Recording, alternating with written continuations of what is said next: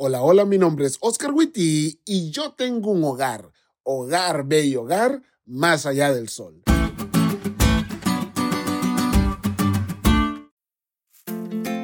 Hace cinco años, mientras aún estaba en la universidad, llegó el pastor Pablo Partida, autor de diferentes libros, y en una de las ponencias que tuvo dijo, muchachos, la vida es difícil. Y sí que lo es, ¿eh?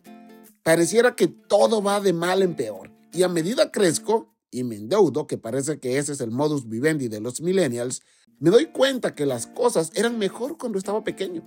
No importa cuánto trabaje, nada es suficiente. No importa cuánto estudie, siempre hacen falta más cualificaciones. No importa cuánto coma, siempre volveré a tener hambre. Y en los últimos meses, no importa cuánto duerma, no logro quitarme el cansancio por completo.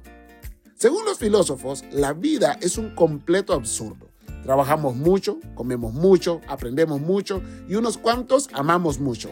Y aún así, nada es suficiente o nada parece llenar al ser humano, al menos no realmente. Ya lo decía Salomón en el pasado, todas las cosas cansan más de lo que es posible expresar. Ni se sacian los ojos de ver, ni se hartan los oídos de oír. Francamente, mientras más sabiduría, más problemas. Mientras más se sabe, más se sufre. Eclesiastés 1, y 18. Es más, el mismo Salomón concluye diciendo, y he observado todo cuanto se hace bajo el sol y todo ello es vanidad, es correr tras el viento. Nada está bueno. Es un sinsentido todo lo que está debajo del sol, porque al final de cuentas todos sufrimos debajo del sol. Todos morimos debajo del sol, seas bueno o seas malo. Por eso, desde esa perspectiva, todo lo bueno, si es que podemos llamarlo bueno, hay que vivirlo ahora porque no hay más.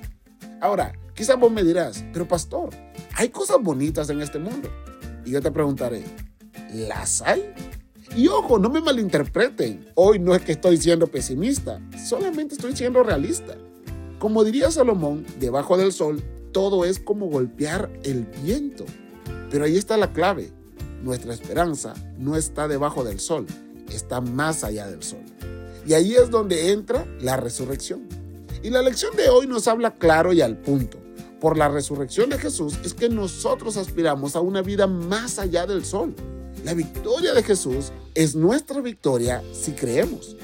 Pero si tú aspiras a vivir solo en esta tierra, llena de maldad, con enfermedades, tan poquitos años, viejo, estamos perdidos. O en palabras de Pablo, si la esperanza que tenemos en Cristo fuera solo para esta vida, seríamos los más desdichados de todos los mortales. Elena de White dice, el cielo es de mayor valor para nosotros que cualquier otra cosa. Y si perdemos el cielo, hemos perdido todo. Hoy quisiera pedirte que medites en tu respuesta a esta pregunta. ¿Aspiras a tener vida eterna? O vivir solo los pocos y tristes días que este mundo te ofrece.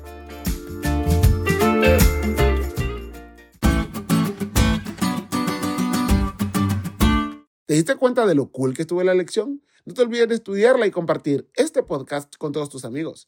Es todo por hoy, pero mañana tendremos otra oportunidad de estudiar juntos.